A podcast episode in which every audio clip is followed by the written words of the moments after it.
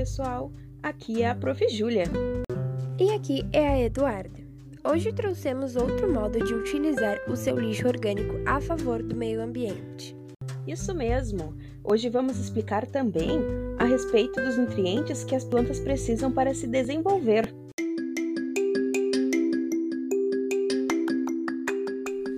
Que Curioso, um podcast sobre horta orgânica da Escola Santa Rita.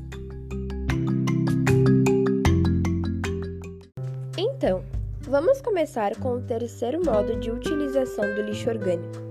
Mas relembrando, o primeiro modo foi fazer a composteiras com minhocas, o segundo modo foi fazer a composteiras sem minhocas, e agora o terceiro modo é triturar esse lixo orgânico no liquidificador com pouquíssimo de água. Quando ficar uma pastinha, desligue o liquidificador, guarde em um pote com tampa e, se não utilizar tudo no dia, coloque na geladeira. Lembre-se de identificar esse pote. Essa pastinha você vai utilizar da seguinte forma: no seu vaso de plantas ou até mesmo no solo, abra um pequeno buraco em um dos lados da planta, cuidando para não machucar a planta, e adicione algumas colheradas da pastinha no solo. Depois é só tampar com a terra que foi retirada daquele local, lembrando sempre de tampar bem, pois assim evita que dê cheiro e também que venham moscas.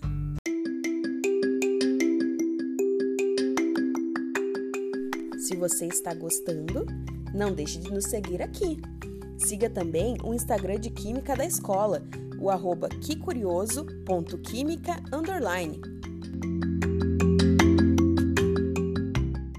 Essa pastinha é um ótimo nutriente para as plantas. Nós falamos aqui muito sobre isso, que as plantas precisam de nutrientes para se desenvolverem. Mas você sabe o que são e quais são eles? Bom, nutrientes são substâncias alimentícias fornecidas às plantas através do solo, que, além de sustentá-las, é o depósito das substâncias dos quais os vegetais se alimentam. Esses nutrientes são todos os elementos ou compostos químicos que os seres ingerem para garantir o funcionamento do metabolismo e das ações celulares de seu corpo. Esses nutrientes são classificados em dois grupos: os macronutrientes e os micronutrientes. Os macronutrientes são elementos de que a planta necessita em quantidades elevadas já os micronutrientes são aqueles dos quais elas precisam em quantidades bem pequenas. Os macronutrientes mais importantes para o desenvolvimento das plantas são o nitrogênio, o potássio e o fósforo. Os principais micronutrientes para as plantas são o boro, o cloro, o molibdênio, o cobre, o ferro, o zinco e o manganês. Você deve estar se perguntando: mas todos os elementos dos dois grupos são necessários para as plantas? E dizemos que sim, pois são necessários para o bom desenvolvimento das plantas e para a formação das flores e frutos saudáveis. Quando o solo não possui esses nutrientes nas quantidades exigidas, é necessário que colocamos neles os fertilizantes, também chamados de adubos. No entanto, essa adição de adubos tem que ser feita de forma sustentável, com a preservação do meio ambiente e a melhoria da qualidade das plantas. Também podemos citar elementos não minerais essenciais, que são captados como água ou gás. São eles: o hidrogênio, o oxigênio e o carbono. Outros elementos benéficos mas que não são extremamente necessários para que se complete o ciclo da vida da planta, ou que não age diretamente na planta, são a sílica, o sódio, o cobalto e o selênio. Os nutrientes indispensáveis são absorvidos pelas plantas em quantidades específicas, necessárias para o desenvolvimento. Os macro e micronutrientes citados por mim um pouco antes nesse episódio. Essa divisão não significa que um nutriente seja mais importante do que o outro, apenas que eles são necessários em quantidades e concentrações diferentes. Outro ponto é que esses nutrientes não são absorvidos na forma orgânica. resultando que todos os fertilizantes orgânicos devem passar por mineralização de nutrientes para se tornar disponíveis para as plantas.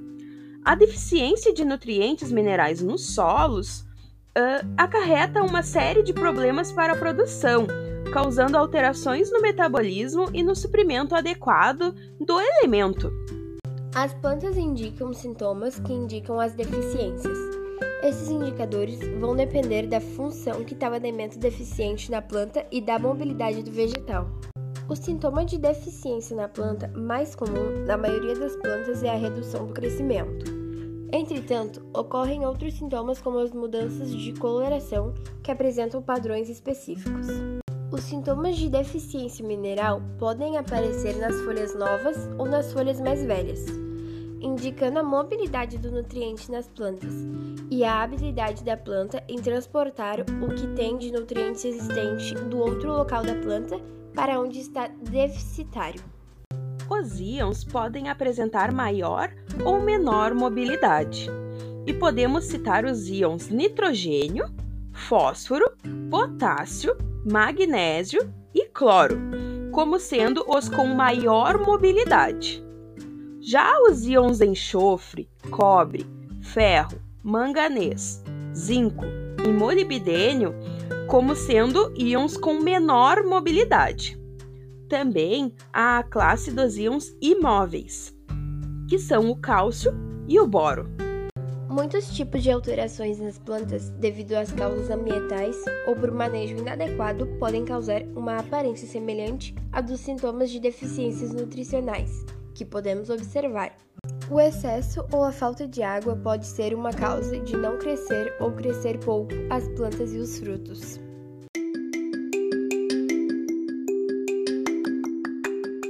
Se você gostou desse podcast e quer ouvir ele novamente, nos siga que traremos um episódio novo a cada semana. Siga também o Instagram de Química da Escola, arroba quecurioso.química,